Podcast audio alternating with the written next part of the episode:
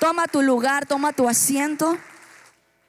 Sabemos que es hermoso lo que Dios hace. ¿Cuántos dicen amén? Como ayer mencionábamos, eh, tenemos nueve años pastoreando y en estos nueve años Dios nos ha llevado de gloria en gloria.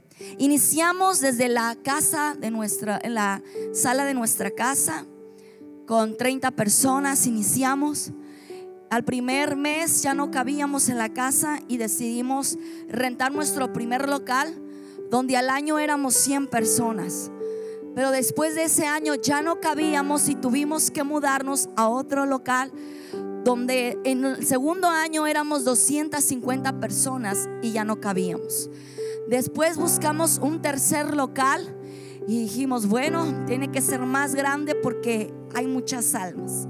Empezamos a trabajar en esos años en ese local donde Dios por cinco años más o menos estuvimos clamando, estuvimos trabajando, estuvimos dándole.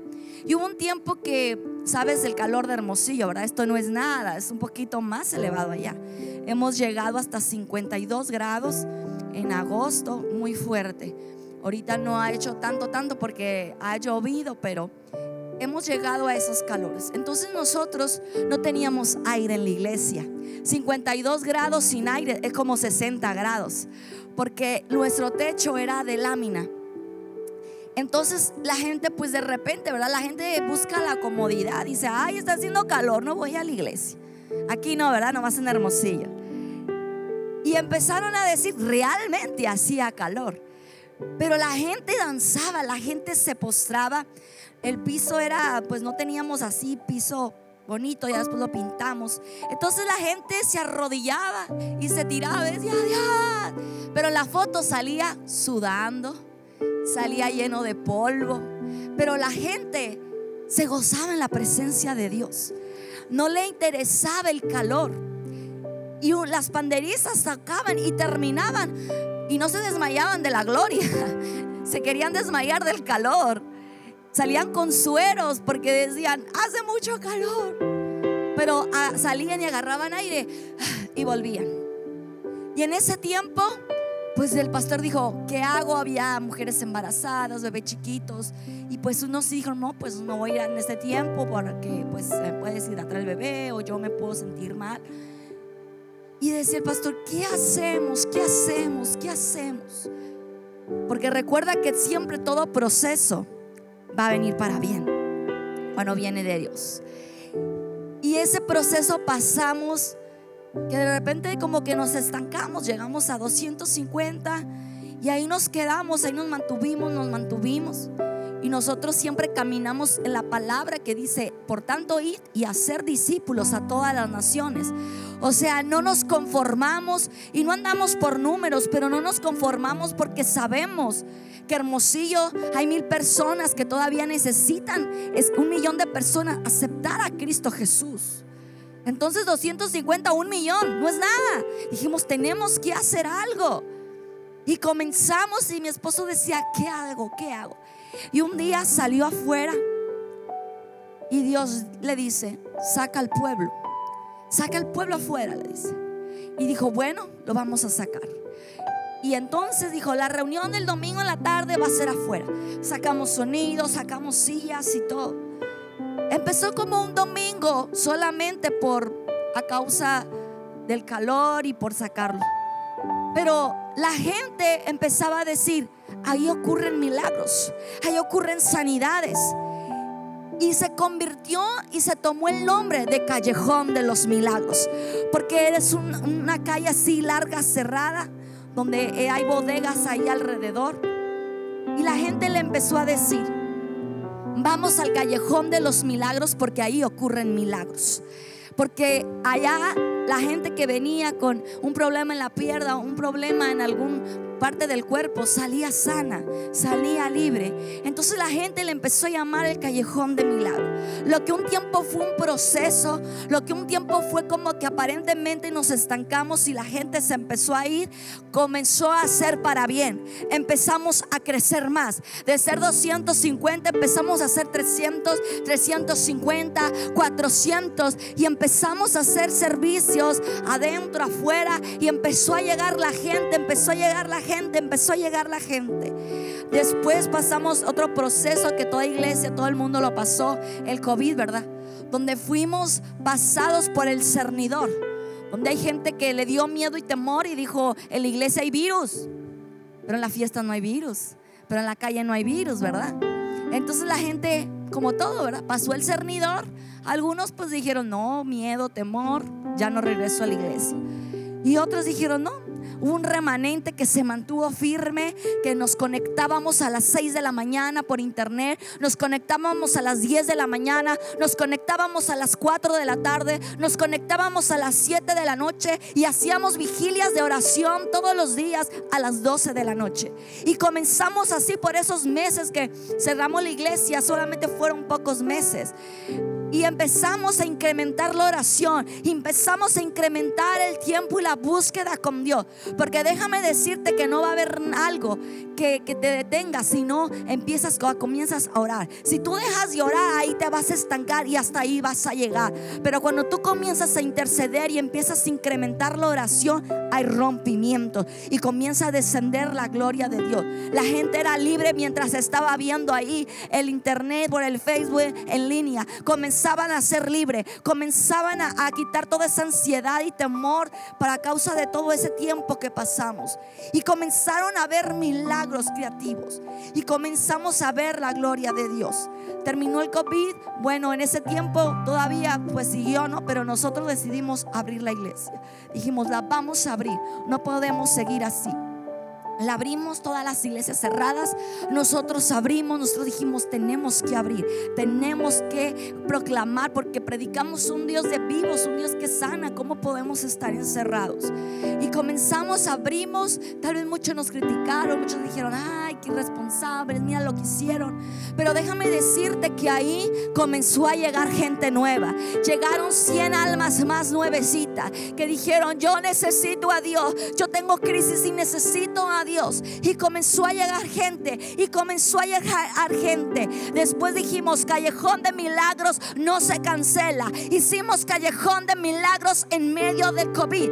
Déjame decirte que tuvimos 1100 personas recibiendo en ese callejón de milagros. Estaba lleno de esquina a esquina, donde el Espíritu Santo sanaba, donde el Espíritu Santo liberaba. Eso es lo que sucede y pasa cuando tú perseveras aún en medio de el proceso, aún en medio de las situaciones difíciles. Y ahorita, esperemos a ver, puedan ir, vamos a ir a la arena sonora. El 23, 24, 24, 25 de septiembre vamos a tener la arena sonora. Vamos a hacer un evento de milagros, noche de milagros. Estamos esperando tres mil personas porque necesitamos predicar el evangelio. No podemos quedarnos cruzados de brazos. No podemos decir, bueno, pues hasta que Dios me responda, yo lo hago. Esto es solamente la introducción. El testimonio que te tengo a, contar, que te vengo a impactar para que tú salgas de esa comodidad. Si tú te has sentido cómodo estos últimos días y dicho, ay, me conformo con ir el domingo. No, hay algo más. Hay algo más que Dios está haciendo en tu vida. Hay algo más que Dios quiere hacer. Hay algo más que Dios quiere llevarte. Por eso yo creo que en este tiempo Dios nos está sacando a otros lugares. A mi esposo y a a predicar. Mi esposo también acá venía una gira de Estados Unidos. Y Dios, ¿verdad? Le, eh, le daba esa palabra de ir a vivar, de ir a compartir lo que Dios nos ha dado. Tenemos la cobertura de nuestro apóstol José Félix de Guadalajara y él le decía, imparte, hijo, imparte lo que han recibido estos últimos meses, estos últimos años, cómo hemos sido de gloria en gloria, cómo hemos visto la mano de Dios. Y te digo una cosa, no nos conformamos, queremos más, queremos ver la gloria de Dios. No sé si tú en esta mañana digas, yo también quiero eso para mi ciudad, yo también quiero eso para Baja California, yo también quiero eso para Tecate, que sepa que hay un Dios vivo, que hay un Dios que sana, que hay un Dios que hace milagros, que tú puedas ser esa persona que va y comparta la palabra de Dios, que no se queda de brazos cruzados, sino que hace algo por predicar el Evangelio. Así que en esta hora Dios me ha traído para inquietarte, para que si, tú estabas cómodo, salgas de la comodidad y prediques la palabra de Dios. Cuando dicen, yo quiero hacer eso. Yo quiero que mi ciudad vea la gloria de Dios. Y Dios me daba esta palabra que, que es en Daniel 3. La palabra de Dios de cómo estos jóvenes, estos tres jóvenes valientes, ¿verdad? Esforzados. Nabucodonosor hizo, dice, una estatua de 60 codos. Yo lo busqué cuánto era y es aproximadamente 27 metros. Nabucodonosor dijo, esta es mi estatua de 27 metros y adórenla. Póstrense. La persona que no adore esta estatua va a ser metida a un horno de fuego.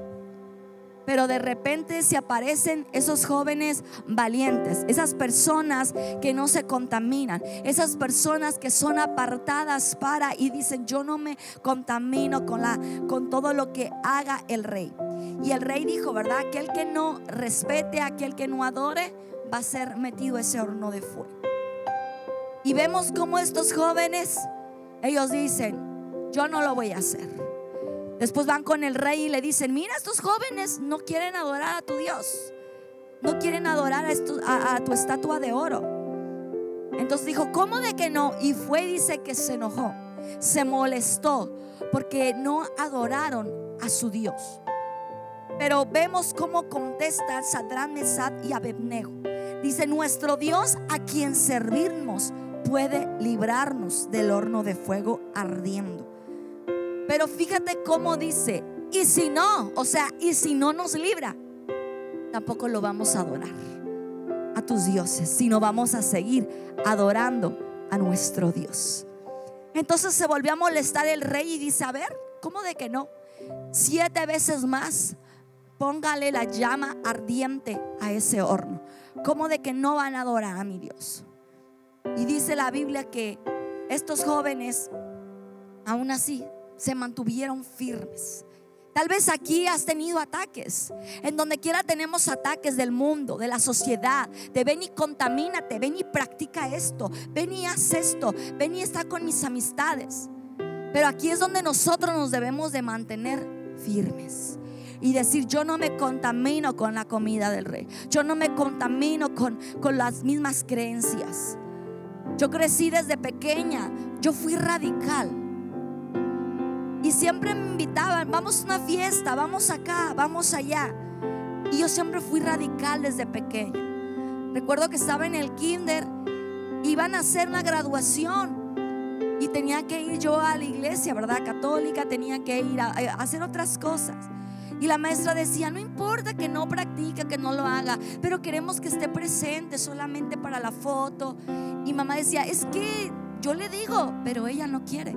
Una niña de cuatro años siendo radical, diciendo no, porque yo desde pequeña entendí que lo santo y lo puro era santo y puro apartado para Dios. Y yo no me podía contaminar con lo que otros hicieran. Después estudié la primaria, la secundaria, la prepa, la carrera, estudié una ingeniería en la universidad y en ningún año de mi vida me contaminé. Yo siempre me mantuve apartada para porque dije, yo sé a quién sirvo y yo no me puedo contaminar y practicar. Hubo invitaciones, sí, hubo tentaciones, sí, ven para acá, vamos para allá, pero yo tenía bien claro a qué Dios servía. Estos jóvenes tenían esa convicción que decían, nos libre o no nos libre yo le voy a servir. Porque a veces puede ser convenenciero y puede decir, si me va bien, le sirvo. Pero ¿qué tal cuando te va mal? ¿Qué tal cuando las cosas no están como tú quisieras? Ahí es cuando tú dices, no, ya no sirvo, no, ya no quiero servir en la iglesia, ya no quiero volver a la iglesia. Es que no ves cómo me está yendo. Y eres convenenciero, depende de la circunstancia, es como actúas. Pero estos jóvenes dijeron, si nos libra, Estaban confiados que su Dios los iba a librar. Estaban confiados que su Dios los iba a guardar. Pero también dijeron, ¿y si no? Tampoco vamos a adorar a tu Dios, a tu estatua. Seguiremos sirviendo a Dios, pase lo que pase. Y es la actitud que debemos de tomar. Nos vaya bien o nos vaya mal, adoraremos. Haga frío o haga calor, voy a adorar. Como está la situación, yo voy a servir. Porque mis circunstancias no se van a, a guiar por lo, mis sentimientos no se van a guiar por mis circunstancias que estén alrededor. No voy a actuar como me sienta. Ay, me siento triste. Hoy no voy. Ay, me siento alegre. Hoy sí voy. Ay, es que hoy amanecí con flojera. Es que hoy estoy cansado de la semana. Ay, no sé por qué estoy diciendo eso. ¿ah? No me dijeron nada. Pero a veces reaccionamos. Depende a cómo nos sintamos. Ay, pastora, me tocaba servir, pero, ay, fíjese que tengo esto y esto. No voy a poder ir. Ay, había un evento de mujeres, pero, ay, es que tenía que lavar. Y se te antoja lavar a las 6 de la tarde el día del Congreso de Mujeres. Cuando tuviste toda la mañana libre. Entonces a veces ponemos tantos pretextos para venir a servir a Dios, para venir a su casa. Cuando tú debes estar expectante cada vez que vengas a la casa de Dios y decir, hoy que Dios me va a hablar, hoy que voy a recibir, hoy que, que Dios va a tratar con mi vida. Porque cada vez que venimos, Dios te habla en una palabra te redarguye, cosas que a lo mejor no estás haciendo bien, trata contigo, trata con tu interior. Yo creo que aquí ya hay supermanes, Dicen, no, yo necesito ir a la iglesia, ya me sé toda la Biblia, ya me sé todo. No, siempre Dios te habla en algo en específico. Siempre Dios te da una palabra de parte de Él. Usa la persona que está aquí enfrente y te da esa palabra y te dice, es que en esta área necesitas cambiar. Siempre Dios te está hablando. Pero estos jóvenes no se contaminaron. Ellos eran radicales, sabían a qué Dios servía. Y luego dice que los que levantaron a los jóvenes, porque estaba el horno, y ellos fueron esos hombres que dijeron, a ver, ve y echa a esos jóvenes. Ve y echa a esos jóvenes al horno. Y dice que estaba tan caliente el horno que al momento de estos jóvenes meterlos adentro del horno, levantarlos para meterlos, cayeron muertos. O sea que si estaba caliente el horno, porque lo habían prendido siete veces más. Estaba algo caliente. Imagínate, tres veces, siete veces más este calor. Ay, Dios mío. No sé si soportaríamos, ¿verdad? Pero dice la Biblia que cayeron atados, o sea, los amarraron y los metieron atados al horno. Pero te tengo una sorpresa. El horno no ha sido para matarte. El horno no ha sido para destruirte. El horno a lo mejor donde te encuentras en esta hora y dice, ha estado muy elevado esa temperatura porque han pasado circunstancias en mi vida tan fuerte que siento que me voy a morir, que siento que no voy a poder más con estos procesos que estoy pasando en casa, que estoy pasando en la iglesia, que estoy pasando en mi economía, que estoy pasando en mi cuerpo, aún de luto, de situaciones que están a mi alrededor, está muy elevado este horno. Pero te tengo una buena noticia. El fuego purifica. El fuego limpia. Y es necesario que el fuego del Espíritu Santo esté en esta casa. Que arda para purificar. ¿Por qué? Porque ahí Dios va a limpiar va a quitar toda estructura mental, va a quitar todo aquello que todavía cuestionas. Pero ¿por qué hacen esto? ¿Y por qué? No, se está equivocando la pastora, está mencionando mal. No, todas esas estructuras mentales que no te dejan crecer, que no te dejan avanzar más allá. Va a limpiar lo más profundo de tu corazón. ¿Con qué intención haces las cosas? ¿Con qué intención sirves a Dios? ¿Qué hay en tu corazón? Ayer hablábamos un poco de que Dios te libera, Dios quita toda atadura. Y todo eso lo hace el fuego. El fuego también rompe ataduras. Las ataduras espirituales, te voy a dar la definición, es una influencia demoníaca, oculta, que entorpece o bloquea el proceso en la vida espiritual de una persona. Debilita la fe, mata el deseo de alabar a Dios, provoca ansiedad, depresión, espíritu de muerte, prácticas ocultas. Sadrat, Mesad y Abednego entraron a lo mejor con esas ataduras, pero no salieron igual. Una vez que estés en ese fuego, en ese horno, va a romper ataduras. Si te fijas ahorita lo que mencioné, no te deja adorar a Dios. Es por eso que tú a veces quieres levantar tus manos, quieres danzar, pero es como un bloqueo. Es algo que te está bloqueando espiritualmente. Tú dices, como que escucho que están dando el mensaje, pero nomás veo que mueven la boca. Tu mente anda ida. Tu mente está en otro, en otro momento. Por eso cuando alguien te dice, levántate, da un fuerte aplauso a Dios, da un grito de júbilo, estás bloqueado porque estás atado espiritualmente. Tú quisieras hacerlo, pero hay algo que no te deja. Hay algo que dices tú, ¿por qué no puedo? Me siento como que una pared y quiero avanzar y no puedo. Me siento estancado, me siento donde mismo. Es que hay ataduras espirituales. Pero en esta hora el fuego del Espíritu Santo va a romper con toda atadura. ¿Cuántos pueden decir amén? No me enojo si dices amén. No me enojo si dices gloria a Dios. Al contrario, estás diciendo amén, así sea. Estás dando la gloria a Dios. Amén. Amén. Amén. ¿Hay alguien despierto en esta mañana que le pueda un fuerte aplauso a Dios? Dáselo fuerte. Amén. Es que nosotros ahí en la iglesia. Somos bien, ya les tocó a sus pastores ir para allá. Estaban así nomás como que espantados viendo todo. Porque la gente ya sale y sale corriendo y danzando y el fuego y todo, ¿verdad? Y claro, hay tiempo para todo, hay tiempo para recibir palabra, también damos enseñanza, damos discipulados, no todo es grito, sabemos que hay tiempo para todo. Y también te, te sigo contando del fuego. El fuego cuando está en tu vida no eres el mismo. Cuando el fuego está en tu vida, no eres el mismo. Te da forma, te da brillo. Si tú ves el oro, es pasado por procesos. Cuando descubren el, oro y lo sacan de una mina, ¿qué tienen que hacer? Lo tienen que preparar antes de tú ver tu anillo hermoso de matrimonio o tu pulsera, tu cadena. Que dices, tuvo que haber pasado por un proceso. Es cortado, es golpeado hasta darle la forma perfecta y pueda brillar. Así somos nosotros.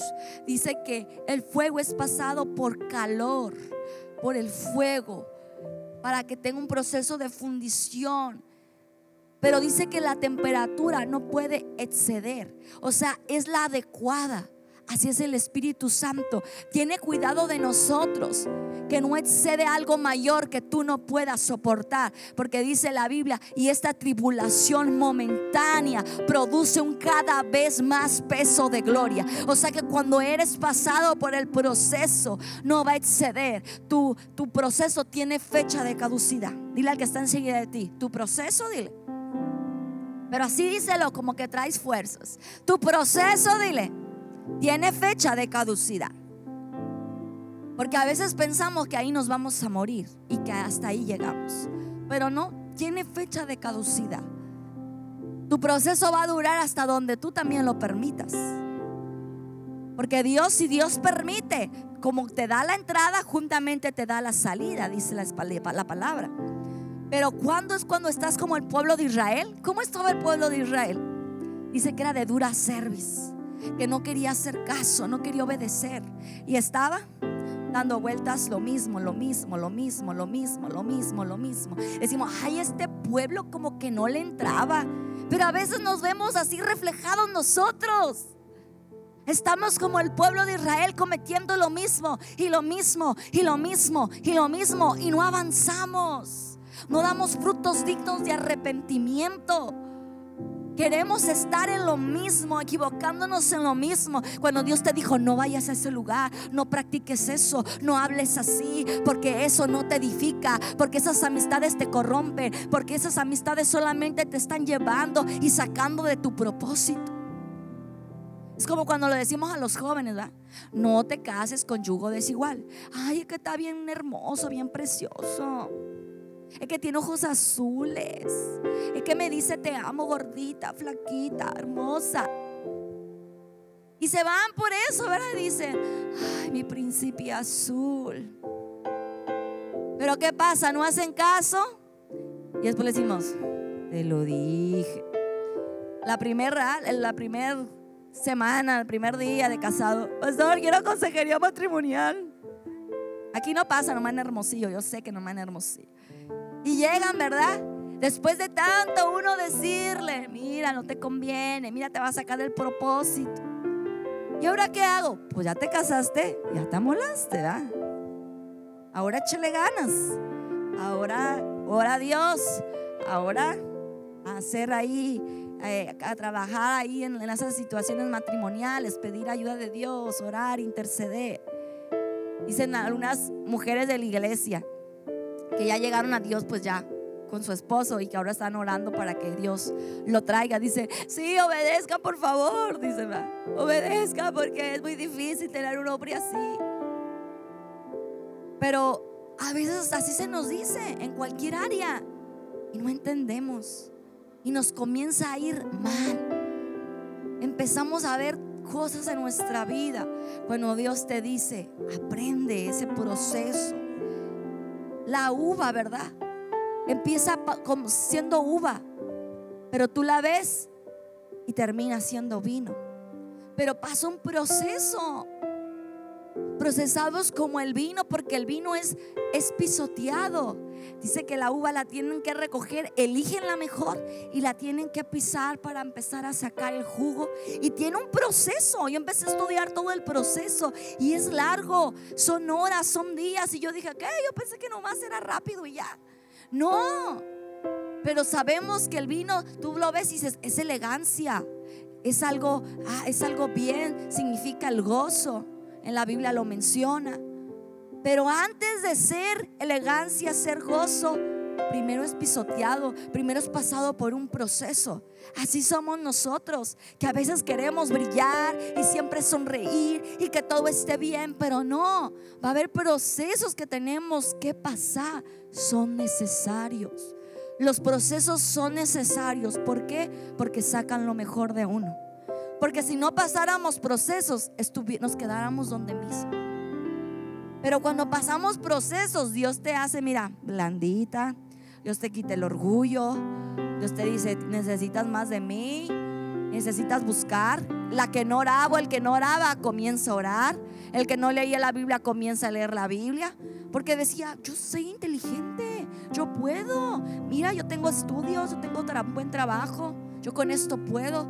Pero cuando pasas su proceso te das cuenta que eso no sirve de nada. O sea, a lo mejor intelectualmente te, pues sí te puede llevar pero no, no es nada comparación de Dios. Cuando tienes a Dios, lo tienes todo. Aun cuando no tengas nada, cuando tienes a Dios, lo tienes todo. Y puedes decir, nada va a poder, a poder llenar este vacío que antes sentía. Tal vez estaba en el mundo, en las drogas. Tal vez estaba viviendo y practicando cosas ilícitas que no le agradaban a Dios. Y cuando llegué a Él, él me perdonó, Él rompió ataduras, Él rompió todas las cadenas, toda la opresión que había en mi vida. No soy el mismo, no soy la misma. ¿Cuántos pueden decir eso? No soy el mismo desde que llegué a Cristo. Dios cambia tu vida. Es necesario el fuego en nuestra vida. Levítico 6:12 dice, y el fuego encendido sobre el altar dice, no se apagará, sino que el sacerdote pondrá en él la leña cada mañana y acomodará el holocausto sobre él y quemará sobre él las grosuras de los sacrificios. El fuego encendido. Tú tienes que provocar que mantenga ese fuego. Mira, es bien fácil encender el fuego. En la iglesia lo hemos experimentado. Hemos ido a iglesias que están apagadas, que no hay fuego en la iglesia. Pero un momento que comienzas a encender el fuego, se enciende con oración, se enciende con ayuno, nosotros cada vez que vamos a entrar en otra dimensión de gloria, Dios dice, métanse ayuno congregacional. Hacemos ayuno congregacional, incrementamos la oración. Toda la semana hacemos grupos de oración. Tú vienes el lunes, tú el martes, tú el miércoles. Comenzamos a incrementar. Y déjame decirte que el fuego se enciende. Ahorita para la arena nos estamos preparando. Vamos a entrar en un ayuno congregacional. Vamos a ir toda una semana a orar por equipos. Vamos a hacer vigilias. Vamos a incrementar. Porque a veces queremos ver milagros y la gloria de Dios. Pero no le echamos el fuego. Déjame decirte que así nos enciende una iglesia. Que así nos enciende tu vida. Quedarte cruzado de brazos y cada domingo no va a pasar nada. Pero ¿cómo se enciende? Tienes que provocarlo. Dice, echará leña Ayer, ayer mencionaba, ¿no? De que con el airecito, el calorcito, ¿va? Decía, ay, ese calorcito. Así es. Cuando tú estás encendiendo ahí un, un estás preparando un altar, ¿qué haces? Echas el viento para que se encienda más la llama y pueda encenderse. Hoy necesitas al Espíritu Santo en tu vida. Hoy necesitas ese fuego. Hoy necesitas, como dice la Biblia, que estaban y de repente dice que estaban esperando el Pentecostés y de repente vino, dice, un viento recio que sopló toda la casa y dice que todos fueron llenos del Espíritu Santo. No estaban solamente, bueno, a ver qué pasa, a ver qué sucede estaban provocando, estaban expectantes a decir, el fuego del Espíritu Santo va a caer sobre nosotros, porque dice la Biblia, pero recibiréis poder, pero recibiréis dinamismo, pero recibiréis dinamita, pero recibiréis potencia cuando haya venido sobre vosotros el Espíritu Santo y me seréis testigos en Jerusalén, en Judea, en Samaria y hasta lo último de la tierra. ¿Cómo es que vas a ser testigo? ¿Cómo es que vas a predicar Evangelio, necesitas al Espíritu Santo, necesitas la potencia, necesitas la dinamita. Las iglesias de hoy en día necesitan el fuego del Espíritu Santo. No podemos estar en iglesia que son como hielo, congelada, sin sentir el fuego, sin sentir la presencia. Necesitamos al Espíritu Santo. El Espíritu Santo cuando está en nosotros, no somos lo mismo. No podemos quedarnos callados y decir, ay, gloria a Dios, amén. No, tú lo expresas y dices, hay fuego, hay fuego en esta casa. Hay fuego se enciende. Hoy Dios me ha traído para encender el fuego en este lugar. Hoy Dios me ha traído para encender el fuego en tu vida. Que todo lo que estaba dormido, que todo lo que estaba eh, helado, que todo lo que estaba hielo. Hoy el Espíritu Santo dice, hay fuego, hay fuego en tu vida. Hay fuego en tu vida. Hay fuego en tu casa. Hay fuego en el nombre de Jesús. Porque el fuego hoy rompe toda cadena. El fuego hoy rompe toda atadura. Alguien le puede dar un fuerte aplauso a Dios. Que diga el fuego del Espíritu Santo hoy está sobre mí, hoy está sobre mí para yo poder impactar a mi sociedad, para yo poder impactar a los míos. No puedo quedarme cruzado de brazos. El fuego del Espíritu Santo tiene que estar en mí. Primera de Timoteo, Timoteo 1:6 dice, por lo cual te aconsejo que avives el fuego del don de Dios que está en ti por la imposición de mis manos. Cuando uno pone manos se activa, se aviva el fuego del don de Dios en ti. Porque no nos ha dado, dice Dios, espíritu de cobardía, sino de poder, de amor y de dominio propio. Dios no te ha dado, no quiere que estés solamente con miedos y temores, viviendo lo mismo. Dios quiere que avives ese fuego. Dice en Daniel 3:24, volvemos a la historia el rey dijo, cuando empezó a ver esos jóvenes, dijo, no echaron a tres varones atados dentro del fuego. Yo veo a cuatro varones sueltos que se pasean en medio del fuego sin sufrir ningún daño. Y el aspecto del cuarto es semejante al Hijo de los dioses.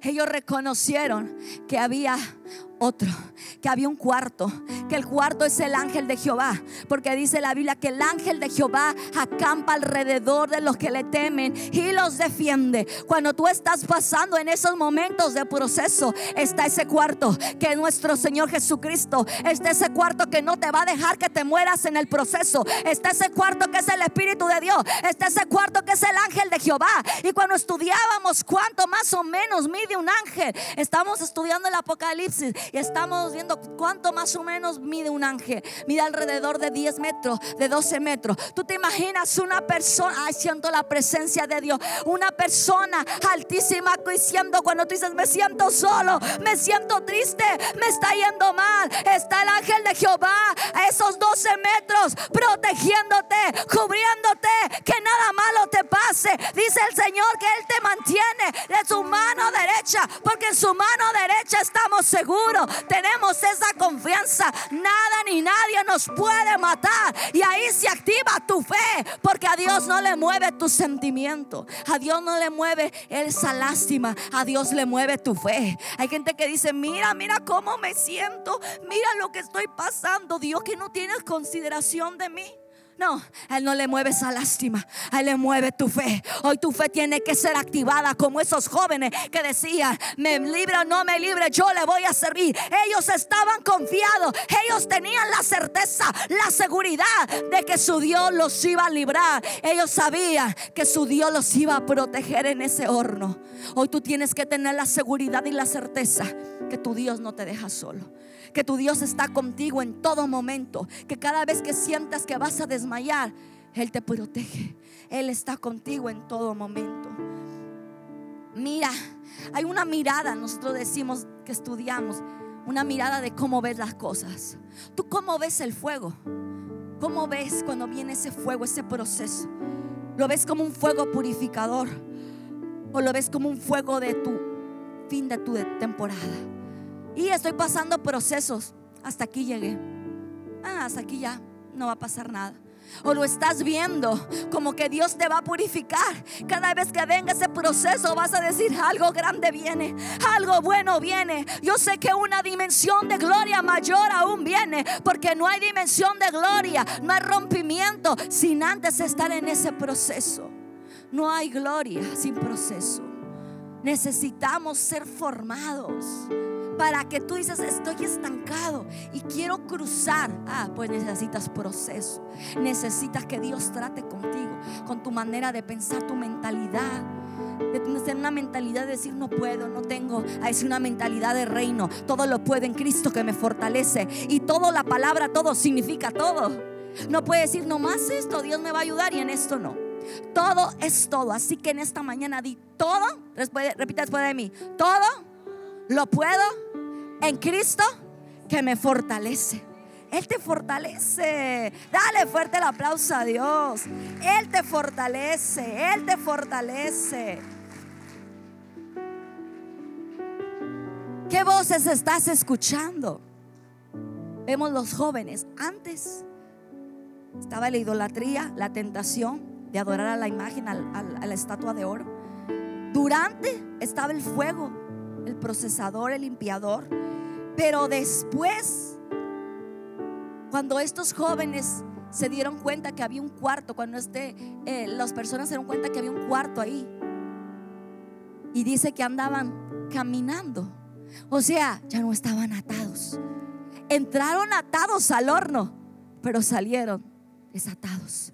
¿Qué fue lo que pasó? Que ese fuego rompió las ataduras, rompió las cadenas, rompió todo lo que estaba ahí oprimiendo sus vidas. Eso es lo que Dios hace contigo. Que después del proceso, tú no puedes salir igual. Se acercaron, dice, a ver lo que Dios hizo con ellos. Dijeron, a ver, ve un cuarto caminado, ¿qué está pasando? Se acercaron. Siete veces tan, tan fuerte el horno. Y dice, sus pelos intactos. No olían a quemado, su ropa no se quemó. Tú dices, ¿cómo? Si estaba siete veces caliente, ¿cómo es que no se quemaron? No puedo creerlo. Ese es el Dios sobrenatural. Ese es el Dios que te guarda. Ese es el Dios que te cubre. Que ni aún tu pelo, que ni aún tu ropa sale lastimado. Sale todo ileso porque Él te protege, porque Él te guarda. Nabucodonosor dijo, bendito sea el Dios de ellos que envió su ángel. El que una vez decía, adoren a esta estatua.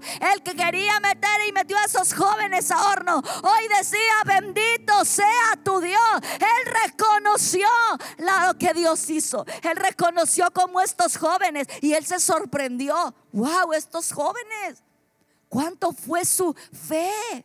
Que confiaron en Dios, aun cuando vieron que los íbamos a echar.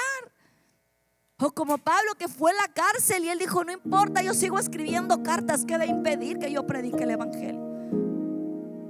Por eso te digo, ¿cómo tomas tú? ¿Qué mirada ves en el proceso que estás pasando? ¿Lo ves para que ahí te vas a morir y ahí te vas a destruir? O lo estás viendo del lado que Dios te está procesando y Dios está limpiando y Dios está cambiando y Dios está purificando. Él creía en la estatua de, oro y ahora estaba diciendo, bendito Dios que los libró, que confiaron en Él. Él se dio cuenta de esa fe y de esa seguridad. Y dice que envió un decreto, que todo el que dijere blasfemia sea descuartizado. Él ahora puso ese decreto. Ahora defendió. Cuando estaba en contra, ahora estaba defendiendo. Y el rey dice, los engrandeció. Engrandecer es hacer más grande algo o alguien. Yo te digo una cosa. Si tú aguantas el proceso, Dios te va a engrandecer. Si tú aguantas lo que esté sucediendo, Dios te va a engrandecer. Y no vas a salir igual, sino vas a salir empoderado y con autoridad. Antes a lo mejor va a estar la tentación. Después entras y está el proceso y está el que te limpia, que te golpea y que a veces no te, no te gusta porque te duele, porque te lastima. Pero si tú logras estar en ese proceso y ese fuego, aprovecharlo para que Dios trate contigo, déjame decirte que cuando salga no serás el mismo, no serás la misma. Saldrás llena de la gloria de Dios, saldrás con autoridad, saldrás empoderado para ir a proclamar la palabra palabra de Dios. ¿Cuántos pueden decir yo quiero eso? Amén. Podemos ver, por último, a José. José fue probado. Era la mano derecha del rey. Pero ¿qué le dice? ¿Qué tentación tiene con la esposa de Potifar? Ahí tuvo una prueba donde a ver si él realmente se contaminaba. Pero me llama la atención de José lo que dice. ¿Cómo pues haría yo este gran mal y pecaría contra Dios? A veces pensamos, ay, me va a ver fulanito, fulanita, si hago esto, si doy un dinero mal, si cometo esto, si hago esto, cualquier cosa.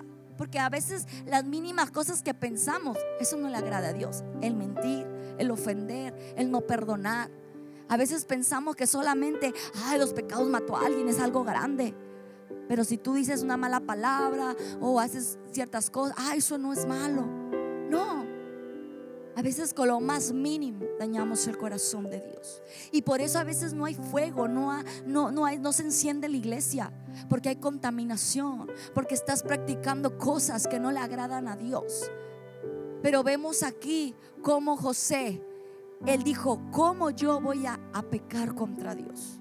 Y dice la Biblia que no le creyeron, ¿verdad? La esposa de Potifar ahí quiso que eso ella quedar bien y él quedar mal. Todos sabemos la historia. Pero dice que fue enviado a la cárcel. Pero lo que me llama la atención, que aún en la cárcel, aún eh, tú puedes decir, ¿cómo Dios permitió la cárcel? Si él no cometió nada malo. Pero no te digo que aún en todas esas cosas, dice la Biblia, que los que aman a Dios, que los que aman a Dios, todas las cosas le ayudan para bien. Si tú amas a Dios, aunque no entiendas lo que estás pasando, va a obrar para bien. Y vemos cómo, cómo José va a la cárcel. No dijo nada, fue a la cárcel, pero aún ahí Dios lo engrandeció. Aún ahí con los presos Dios lo ponía de líder, Dios lo ponía de mano derecha, porque cuando tú aguantas el proceso, Dios te engrandece, Dios te da autoridad, Dios te hace próspero. Esa situación a lo mejor que has estado pasando económicamente, que dices, tengo cuentas que pagar, me siento desesperado porque estoy en el proceso de economía. Aún eso Dios te dice, yo te doy la victoria. Cuando tú buscas primeramente el reino de Dios, dice la Biblia en Mateo 6:33, más buscar primeramente el reino de Dios y su justicia y todas las cosas vendrán por añadidura. Yo he aprendido a buscarle a Él siempre en primer lugar y todo no me ha faltado nada porque Él es mi proveedor, porque Él está conmigo. Mira, déjame decirte que yo estudié una carrera cinco años y empecé a trabajar en programación, programando, pero Dios me hizo el llamado y me dijo, deja todo porque yo te voy a bendecir. Y con mi bebé recién nacida, que pude decir, ¿y qué le voy a dar de comer? No tengo pañales, no tengo leche, porque me quitaron el seguro.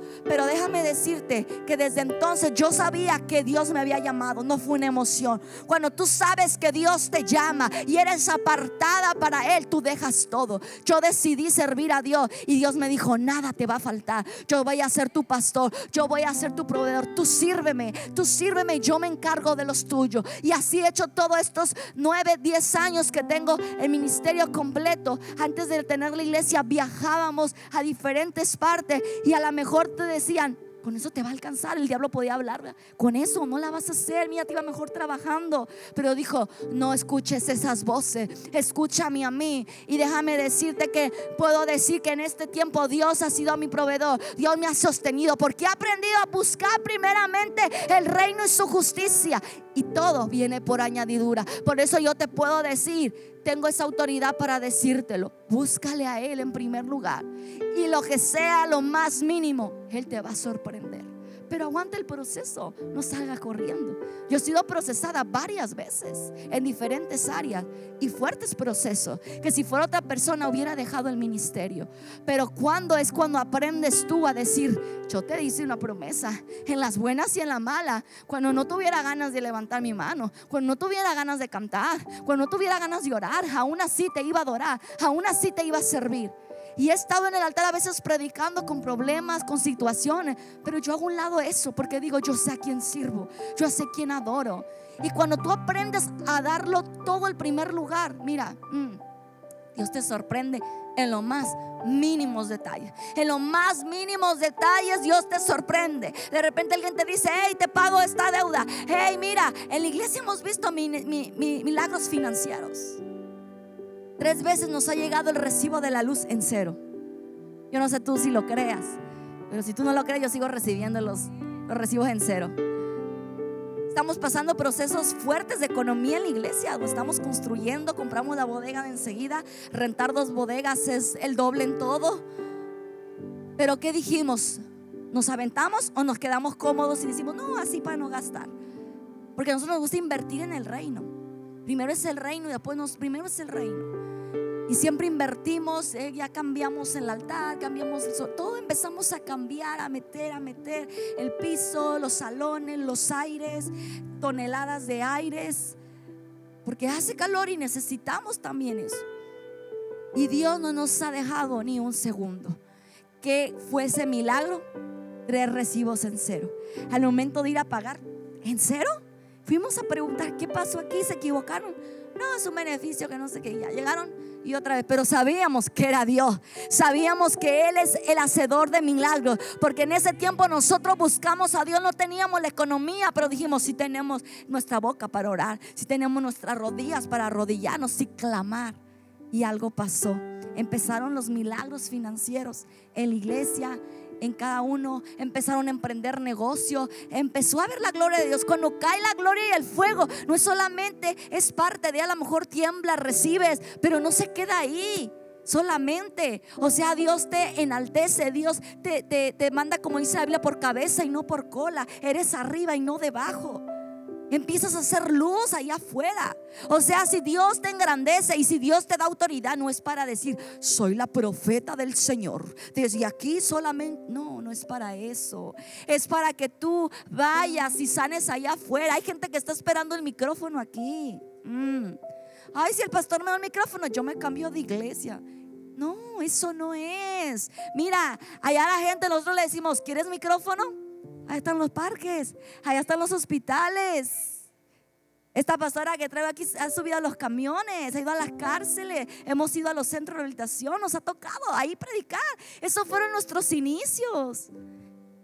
Así iniciamos, no iniciamos en un púlpito, iniciamos limpiando, iniciamos barriendo, iniciamos lavando baños. Así iniciamos, sirviendo en todo lo que sea. A mí mi esposo me dice, ti nomás te faltó ser líder de varones, dice, porque estuviste en todos los ministerios. Pero Dios así me entrenó, así me capacitó y mientras llegaba mi llamado yo decía, pues yo le voy a servir en lo que sea, pero yo le voy a servir. Y así comenzó cuando tú te apasionas, no te esperas a un micrófono. Tú le sirves a Dios. Dios te va a empoderar y te va a dar la autoridad porque dice, en su nombre echarán fuera demonios. En su nombre los enfermos sanarán. Pero necesitamos el poder, necesitamos el fuego, necesitamos al Espíritu Santo. Solos no vamos a poder. Necesitamos al Espíritu Santo para que Él te diga, ve a esa casa y esa señora se llama así y tiene esta enfermedad y, tiene esto. Y tú vas y dices, en el nombre de Jesús yo voy. A ver, ¿cómo te llamas? Yo, yo veo esto y esto y esto y esto. O tú te llamas Daniela y veo esto en ti. Dios empieza a decir todo. Los dones no son para que te crean más que otro. Los dones son para edificar el cuerpo de Cristo. Aquí Dios va a empezar, están estudiando en la escuela profética y Dios va a empezar a activarlos. Pero no es para que se crean más que sus pastores. Ay. Para que digan, pues pastora, yo soy la profeta de la casa. Ah, no, no, no, no, no es para eso. Es para que edifiques el cuerpo de Cristo. Es para que diga, pastora, te traigo un pastor, les traigo un testimonio. Estaba allá en mi casa y de repente el Espíritu Santo me dio palabra para una mujer y oré por ella y fue sana y fue libre y hoy la traigo a la iglesia y va a llevar al discipulado. Para eso es, para ganar almas. Los pastores no son los que ganan almas, los son las ovejas. Las ovejas se reproducen. Los pastores dan buen pasto, dan una palabra fresca. Y las ovejas se reproducen. Las ovejas van allá, amén, amén, amén. ¿ah? Y ganan almas. Y llegan el otro domingo y traje a dos pastores, traje a cuatro, traje a cinco. Y así este lugar se va a llenar. Porque este lugar se tiene que llenar. Voltea para atrás. Voltea para atrás, a ver, para que te incomodes. Yo veo sillas vacías. ¿Quién las va a llenar? El Espíritu Santo las va a llenar. El Espíritu Santo trae a la gente. Uh, vas a ir por ellas. El Espíritu Santo te va a dar la gracia, pero tú tienes que ir por ellas.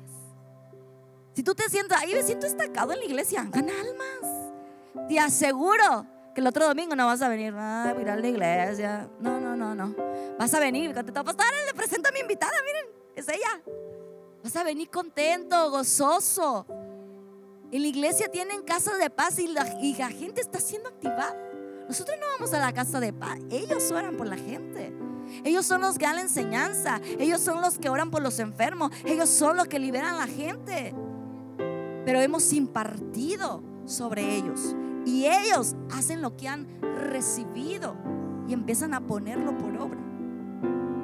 Y yo sé que la próxima vez que venga aquí a este lugar va a ser la misma, ¿verdad? Va a decir, pastora, ya terminé mi discipulado NC. Voy a, voy a sanidad interior. Y me da gozo, ¿verdad? Porque están llevando a los discipulados de la casa. Y eso, la enseñanza trae revelación. Y cuando tiene revelación se activa. Porque a veces dices, ¿por qué? Pero ya cuando lo estudias, lo que dice la Biblia, no, más el manual, sino la Biblia, ahí empieza la revelación y cambia tu manera de pensar. Ponte de pie, dale un fuerte aplauso a Dios. Dáselo fuerte. Dáselo fuerte al Espíritu Santo. Dáselo fuerte al Espíritu. Dáselo fuerte, dáselo fuerte, dáselo fuerte. Porque el fuego del Espíritu Santo hoy está sobre tu vida. Rompiendo toda cadena, rompiendo toda atadura, rompiendo toda fortaleza en tu mente que no te deja avanzar. Levanta tus manos. Comienza a darle gracias. Comienza a darle gracias. Te voy a hacer una pregunta. ¿Todos hablan aquí en otras lenguas o hay alguien que no habla en lenguas? Si hay alguien que no habla en lenguas, muévanme la mano así.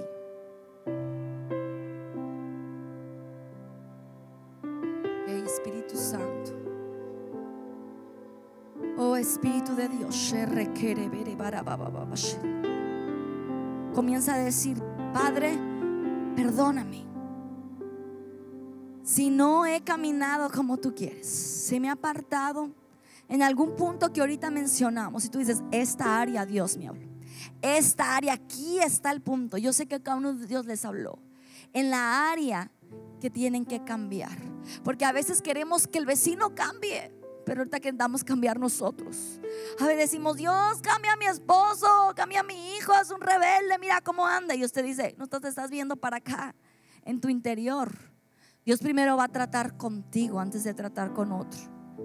Contigo. Que este proceso que estás pasando, de Dios, trata conmigo. Purifícame. Aunque a veces me va a doler y el calor va a estar un poquito excedido, pero purifícame. Limpia todo pensamiento, todo aquello que no venga a tu voluntad. Quítalo en el nombre de Jesús. Quiero caminar recto. Quiero caminar de acuerdo a lo que tú tienes para mí. Te doy gracias Espíritu Santo por esta palabra. Padre, que haya caído en buena tierra y que dé fruto en abundante. Que no se quede como una palabra más, como una enseñanza y digan, ay, qué bonita predicación. No, que esta palabra la podamos poner por obra. Que desde ahorita, Señor, hagas cambios en el interior y que el otro fin de semana se dé el reflejo, que la gente llegue con gente nueva, que llegue predicando tu palabra, que esta semana tú les hables, que si está tu vecino, que si está el que estás trabajando, atrévete a predicar el evangelio, atrévete a decirle Cristo te ama, no necesitas saberte muchos textos bíblicos. Predica, da tu testimonio, cuenta lo que Dios ha hecho contigo y déjame decirte que esa es la forma más poderosa de predicar. Cuando tú dices lo que Dios ha hecho contigo, porque dice su palabra, conviene que yo cuente las maravillas que el Dios Altísimo ha hecho conmigo. Cuando tú cuentas un testimonio, tu fe se activa, no es la misma. Cuando tú empiezas a decirle a tu vecino, Dios cambió mi vida. Mira, yo venía en depresión, yo venía en soledad, yo venía arrastrando maldiciones generacionales, yo venía con pecados ocultos, pero vine a Cristo y Él me limpió, Él me purificó, Él me sanó, Él me restauró y ahora soy nueva criatura. Ahora mira cómo ha hecho conmigo. Mi familia ha restaurado un buen trabajo. Mira lo que Dios ha hecho. Tenía problemas financieros, tenía las mejor rupturas, pero el Espíritu Santo cambió mi vida y cambió todo. Eso es lo que pasa cuando el Espíritu Santo viene a tu vida. Cambia todo. Yo veo que van a pasar milagros financieros. Esta semana yo veo como el Espíritu Santo va a acelerar. Yo veo papeles, papeles que estaban atorados y empieza a firmar. Esta palabra Dios me la daba allá en la casa. Y déjame decirte que en esa semana cuatro personas vinieron con papeles, escrituras que tenían atoradas de 20 años, papeles que tenían ahí. Vinieron y dijeron, papel en mano, Dios me dio una casa. Papel en mano, mira, Dios me dio la libertad. Estas escrituras, papel en mano. Esto es para el que cree. Al que cree todo lo es posible. Cuando tú crees en ese milagro, prepárate para que esta semana empiecen los testimonios de sanidad, empiecen los testimonios de prosperidad, empiecen los testimonios, porque cuando el profeta viene a casa, em, abre los cielos, empieza a desatar la bendición. Y yo declaro en el nombre de Jesús que se abren los cielos. Yo declaro en el nombre de Jesús que retrocede todo aquello que no te dejaba avanzar, que retrocede todo aquello, ese proceso que estaba eh, teniéndote estancado. Hoy se va en el nombre de Jesús. Hoy reprendo al diablo, hoy reprendo al enemigo sobre tu vida, sobre esta iglesia. Todo lo que quiso causar división, todo lo que quiso causar circunstancias Hoy se va en el nombre de Jesús. Y hoy declaro cielos abiertos sobre este lugar. Cielos abiertos. Una mentalidad de reino. Una mentalidad de reino para entender lo que Dios quiere hacer en tu vida, en tu casa. Comienza a hablar en lenguas. Vamos. Requiere, bere, va, va, va.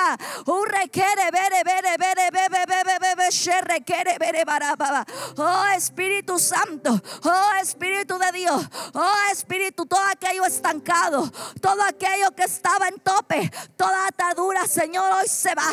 Toda atadura espiritual, todo lo que te tiene bloqueado, todo lo que hace que no levante tu mano, todo lo que hace que estés frío en lo espiritual, hoy se va en el nombre de Jesús. Hoy se va.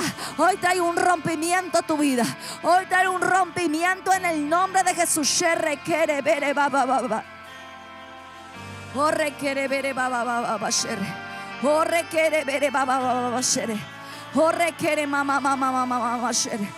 Oh. Oh, Espíritu de Dios. Oh, Espíritu de Dios.